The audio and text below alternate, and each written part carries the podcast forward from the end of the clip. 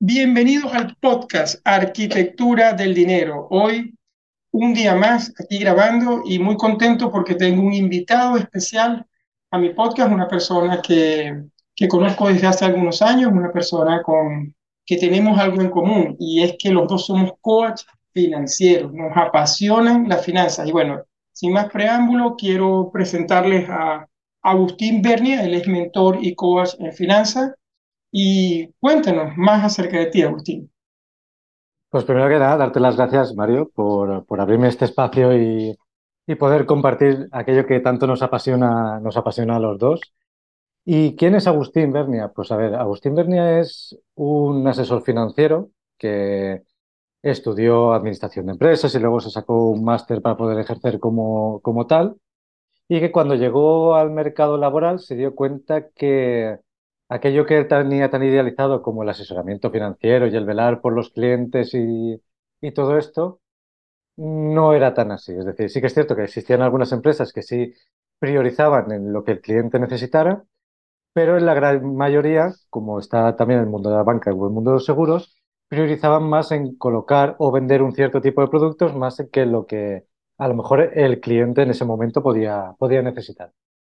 Entonces, ese fue mi gran choque que me hizo abrir un poco los ojos y darme cuenta de que yo cuando me metí en todo esto no era aquello que, que realmente buscaba, yo buscaba pues eso, el velar por el cliente, que el cliente me pudiera pagar a mí, pero yo mirar de todo lo que había en el mercado, ver qué es lo que mejor se encajaba a su situación financiera en concreto.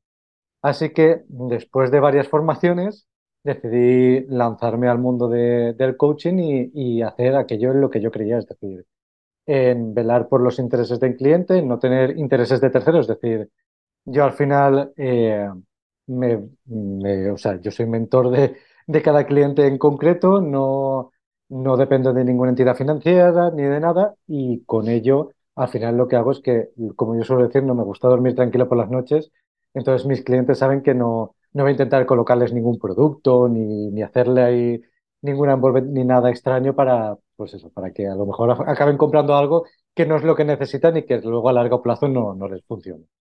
Claro, y cuéntame, entiendo entonces que eras asesor financiero, pero en el camino decidiste eh, convertirte en coach financiero para de esa manera evitar ningún conflicto de intereses con productos de los que pudiesen o de los que normalmente venden los asesores financieros y de esa manera poder enfocarte en tus, en tus clientes, en tus alumnos, en las personas y ayudarlos a realmente a planificar sus finanzas y a, y echar para adelante pues, una parte financiera. Qué bien, qué bien. Y cuéntame, eh, ¿cuál es, ¿cuál es tu método? ¿Cómo lo haces? Pues algo que me ha gustado mucho del tema del coaching, que como asesor financiero no, no llegaba a encajar tanto, porque al final yo lo que, lo, que digo siempre, aunque yo siga siendo certificadamente un asesor financiero, realmente el asesor financiero únicamente se centra en la parte de, digamos que el, la parte de arriba de la casa, ¿no? El del tejado, en la parte de las inversiones, en los productos de inversión, pero muchas veces nos olvidamos de, de las bases que sustentan esa, esa casa, que son el tener ese, ese colchón de ahorro, el saber cuáles son esos objetivos que queremos alcanzar, el saber cómo gestionarnos con el dinero, cómo saber, pues eso, los ingresos que tenemos y esos gastos que pasan por nuestras manos, cómo los estamos gestionando. Entonces, son cosas que se dan muy por obvias, pero que realmente es la base que sustenta que luego, obviamente, sí, habrá que invertir para poder llegar a esos objetivos de futuro, pero primero hay que tener esas bases. Entonces, yo ahora, mi el método que yo llevo es, es ese mismo, es decir, centrarme primero en las bases, es decir, en el caso de cada cliente, pues primero centrarnos en que tenga un buen colchón de seguridad. Si tiene ya el colchón, pues ya centrarnos en el siguiente paso. ¿Cuáles son los objetivos a medio plazo? Vale, ¿cómo vamos a enfocarlos? Y a partir de ahí ya ir escalando y al final sí, se puede llegar a ver qué tipos de productos pueden encajar para conseguir esos objetivos, pero siempre centrándonos en, las bases. Genial, genial, Agustín. Me gusta mucho eso que, que, mencionas, porque realmente las bases es lo más importante y yo creo que es donde las personas tienen que, empezar a poner el foco para, bueno, cuando quieren tomar el control de, de sus finanzas y, y, de su economía como tal. Y mm, hay algo que, bueno, yo te sigo en las redes, miren, pueden seguir a Agustín en Instagram. ¿Cuál es tu cuenta de Instagram, Agustín? Pues mi cuenta de Instagram es agustín.bernia. perfecto. Arroba agustín.bernia. Tienen muchísima, muchísima información de valor allí para que lo sigan, pero algo que me llamó muchísimo la atención y lo que quisiera ser el tema central de esta, de esta entrevista, vamos a llamarlo así, de esta conversación entre amigos que tenemos el día de hoy es un post que creaste que me pareció genial y es cómo salir de la carrera de la rata y explicar un poco, pues, para las personas que no saben o no entienden qué es eso.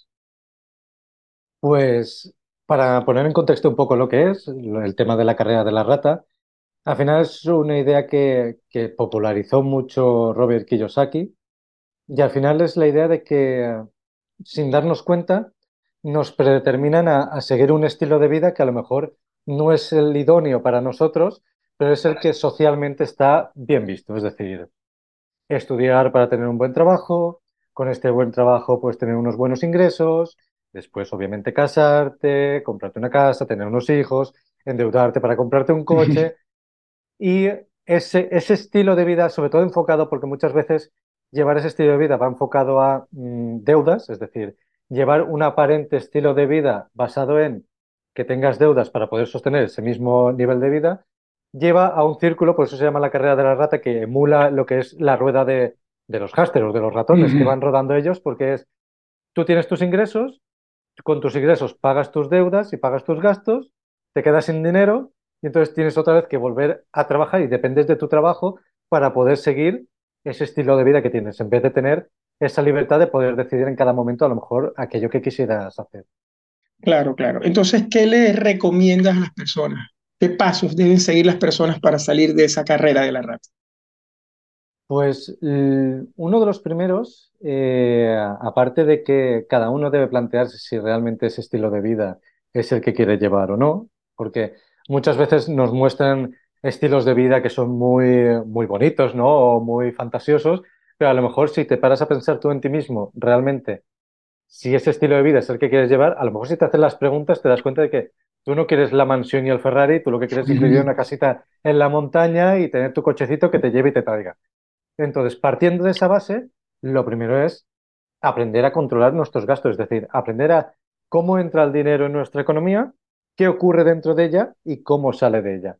Entonces, el primer paso es ese, el, controlar los gastos para con ello poder empezar a tomar decisiones. Es decir, aquello que no se controla no se puede tomar decisiones. Entonces, lo primero es saber cómo va ese flujo de dinero, es decir, qué entra, qué sucede aquí y por dónde se va, y sobre eso empezar a tomar decisiones.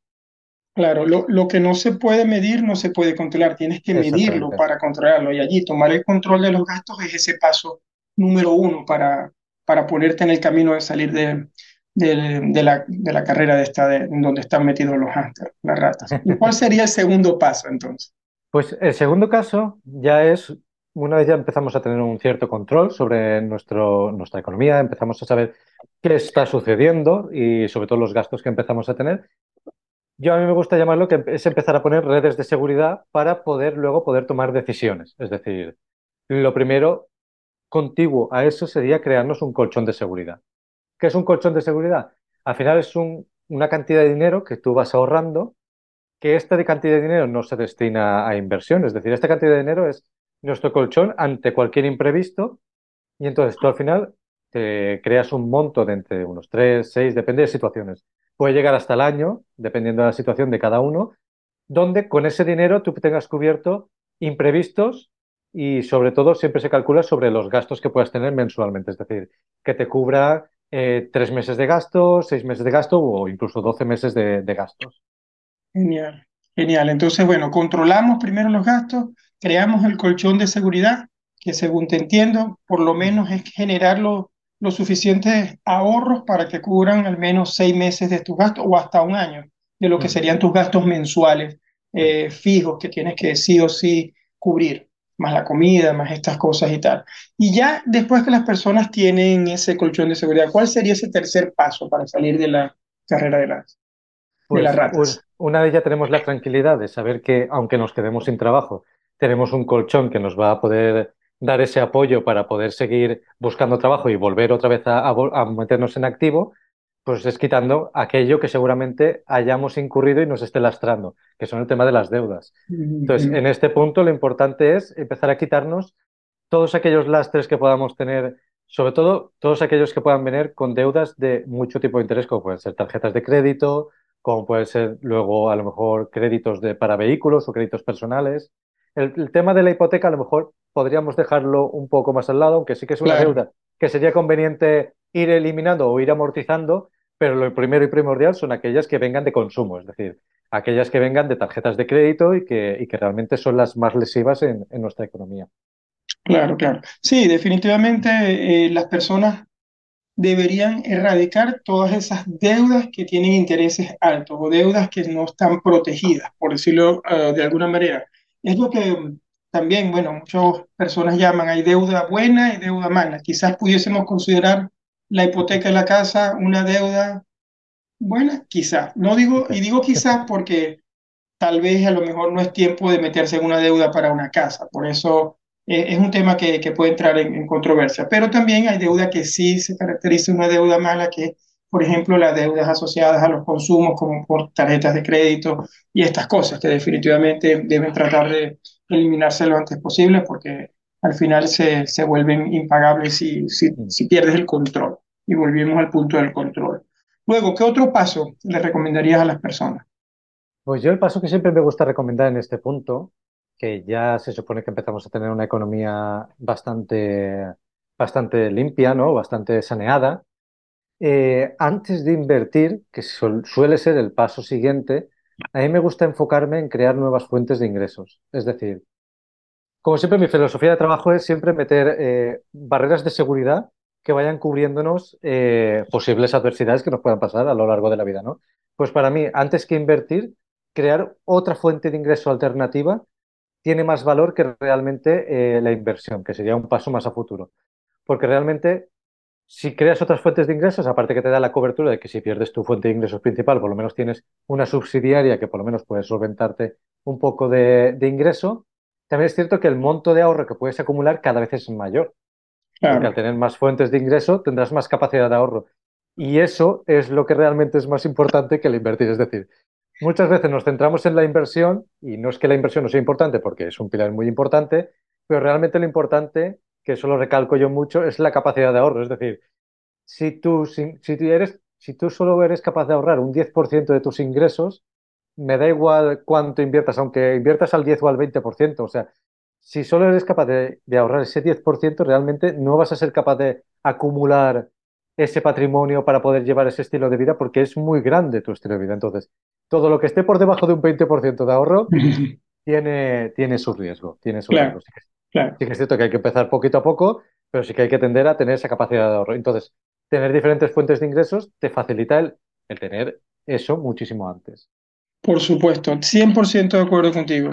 Y allí es donde la gente a veces, a veces no tiene todavía un ingreso lo suficientemente grande, ni un ahorro lo suficientemente grande para invertir y se quiere lanzar a invertir con todo lo que tiene, cosa que lo he visto como un error común de muchas personas como tal. ¿Y cuál sería ese paso, ese último paso que tú recomiendas en ese post que estamos ahorita aquí digiriendo entre todos? Pues ese último paso encajaría dentro también de la, del punto de la inversión y es también el de mejorar tu educación financiera. Es decir, ya tenemos una economía saneada, ya tenemos un colchón que es nuestra primera barrera de seguridad, ya nos hemos eliminado las deudas que son más malas o más tóxicas, como se suele llamar comúnmente, ya hemos creado esas pequeñas fuentes de ingresos que con el tiempo pues empezarán a coger más volumen. Entonces ahora llega el momento de aprender a invertir y de ampliar nuestros conocimientos financieros. Es decir, yo al final este punto lo veo siempre muy importante porque no es preciso que tú a lo mejor sepas de mercados y de inversión si no es algo que te apasiona, pero sí que tienes que tener las herramientas y ciertos conocimientos básicos para poder dirigirte a ese profesional y hablarle un poquito de tú a tú. Es decir, cuando vayas a hablar con un asesor financiero o cuando vayas a hablar con otro profesional con el que quieras eh, que te gestione cierto tipo de inversiones, por lo menos cuando te cuente algo que sepas qué es. Entonces, por eso el último punto es el elevar esa educación financiera que al final hará que tú controles mucho mejor tu economía y también sepas controlar lo que sucede, lo que sucede a tu alrededor. Genial, Agustín. De verdad que, como te dije, me gustó mucho este post que publicaste. Yo les pido a la gente que vaya y siga a Agustín en Instagram. Ahí pueden ver el post en, arroba agustín.bernia. Eh, y eh, por supuesto lo van a encontrar rápidamente. Y recapitulando, ¿no? Voy a recapitular un poquito aquí sobre los cinco pasos, son tus pasos, Agustín, que tú recomiendas a las personas para salir de la, de la carrera de la rata. Entonces, el número uno, controlar los gastos. El número dos, construir un colchón de seguridad de al menos seis meses de lo que son tus gastos fijos mensuales como tal. El número tres, reducir cualquier deuda que no sea una deuda, vamos a llamarlo buena en este momento, deudas de intereses altos relacionadas a las tarjetas de crédito. Cuatro, crear nuevas fuentes de ingresos. Muy, muy importante y muy de acuerdo contigo en ese punto. Y cinco, por supuesto, mejorar tu educación financiera, lo que te puede colocar también en el camino de las inversiones, porque al, elevar tu educación financiera vas a entender probablemente muchas cosas que una de ellas puede ser el camino a las inversiones.